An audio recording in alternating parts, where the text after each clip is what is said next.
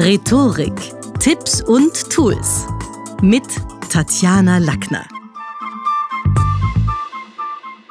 In der heutigen Podcast-Folge geht's um dein Eigenmarketing. Werde sichtbar.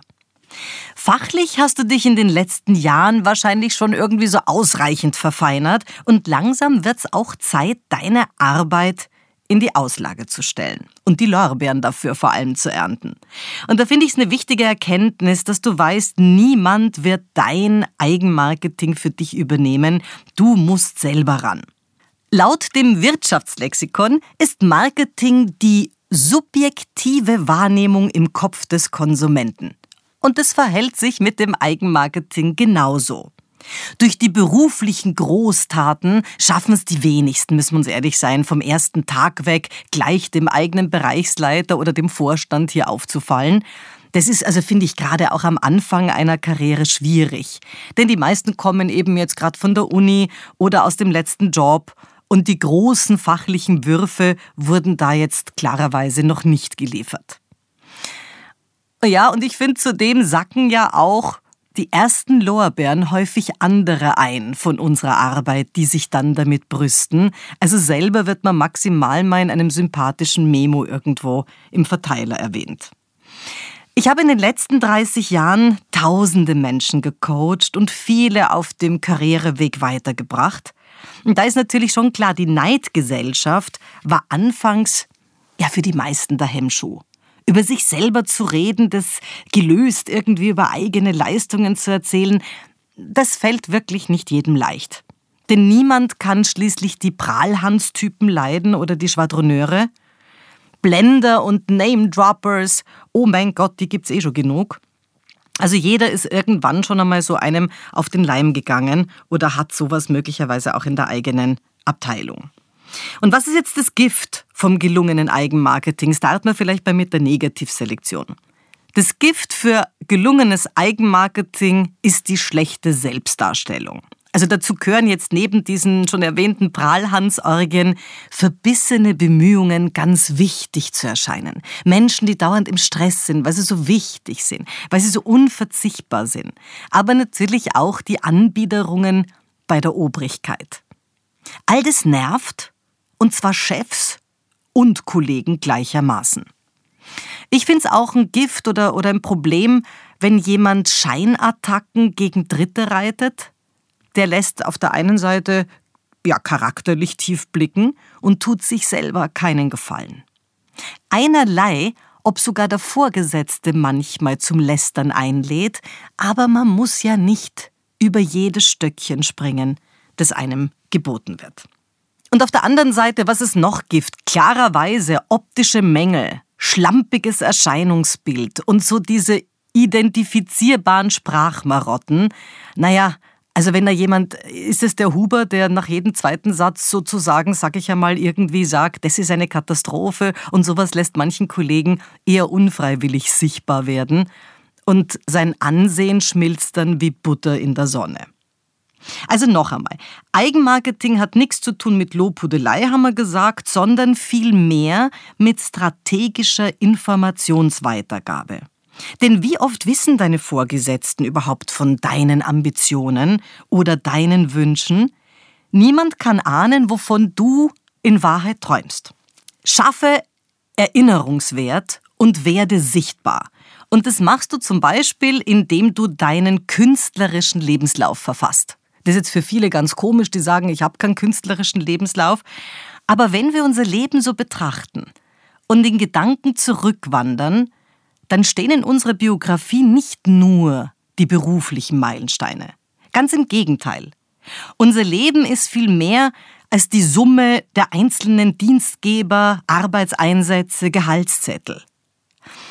Und ich finde, es lohnt sich schon, also einen künstlerischen Lebenslauf mal von sich anzufertigen, wohl wissend, dass wir keine Schauspieler, Maler, Designer, Töpfer oder Fotografen sind. Schließlich erlebt jeder von uns natürlich auch kreative Momente. Und im Zuge der Karriereplanung vergessen wir die aber immer wieder. Und die würden uns aber so spannend auch vor anderen machen. Denn wenn man sich jahrelang durch den beruflichen Dschungel und das Dickicht durchkämpft, dann verheddert man sich auch zwischendurch und manche bunte Idee oder das eine oder andere Talent, das man vielleicht in der Jugend hatte, bleibt auf der Strecke. Welche Kurse hast du zum Beispiel besucht, die nicht in deinem Lebenslauf stehen? Mancher hat als Kind ein Musikinstrument gelernt, andere können hervorragend schneidern oder Geburtstagsfeiern und Events ausrichten. Und das ist so eine Übung, wo ich gerne auch meine Teilnehmer im Unterricht einlade und sie auffordere, eine zweiminütige Rede zu halten. Einzige Bedingung, das Thema, das gewählte, darf nichts mit ihrem Job zu tun haben. Und da ist immer, oh Gott, ja, über was soll ich denn reden? Also ich mache ja das acht Stunden am Tag.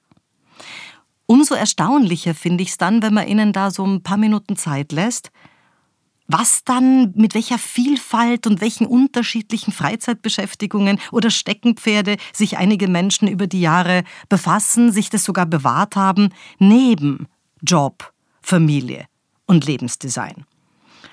Und mit Bedacht haben sich da manche auch so kleine Inseln geschaffen, um wahrscheinlich den Job besser auszuhalten. Also etwas, was sie in den Alltag eingebettet haben, von dem die Berufskollegen oft gar nichts wissen.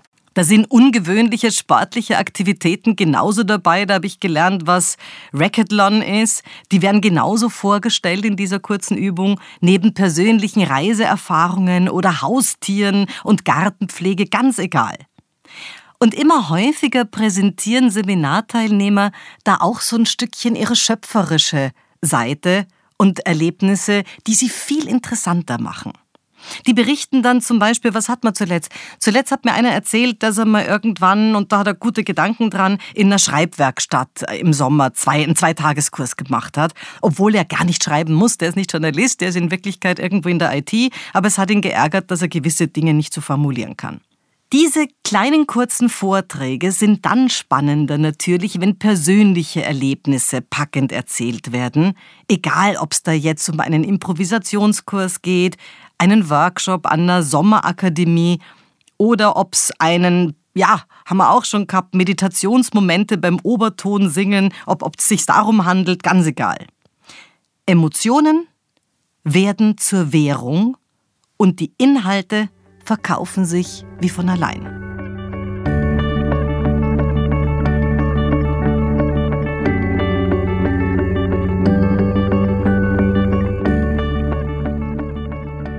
Und da sind wir dann beim Thema Life Changer auch angekommen.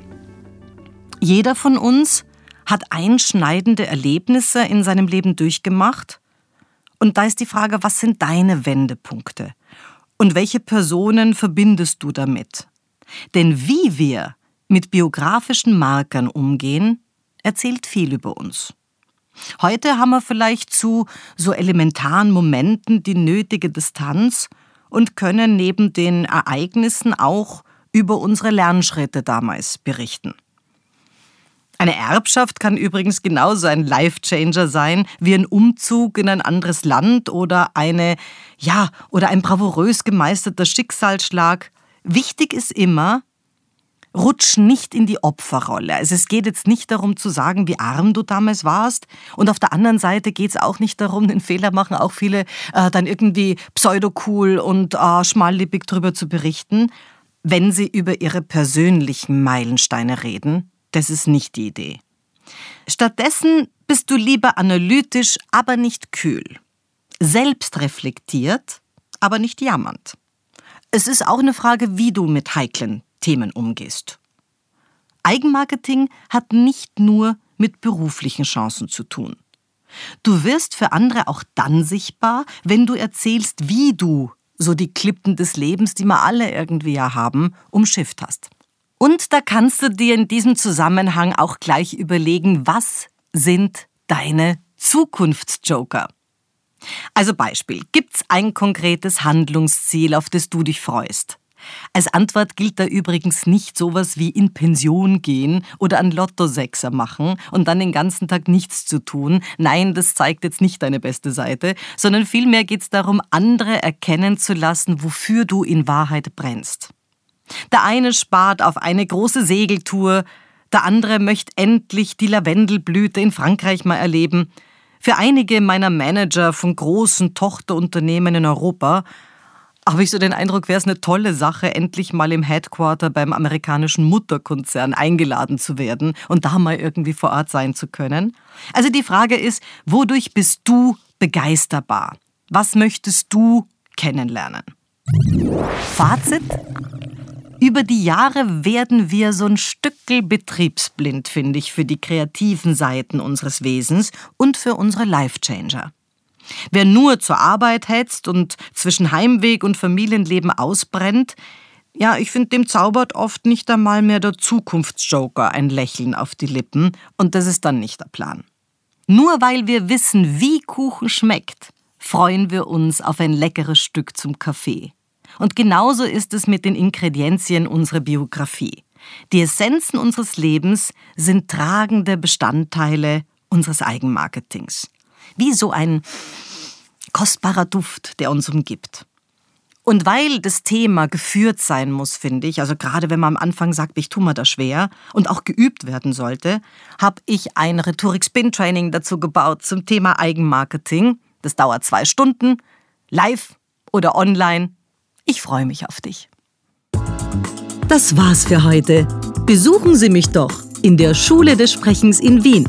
Auf Facebook, LinkedIn, Instagram, YouTube und auf Clubhouse. Oder auf sprechen.com.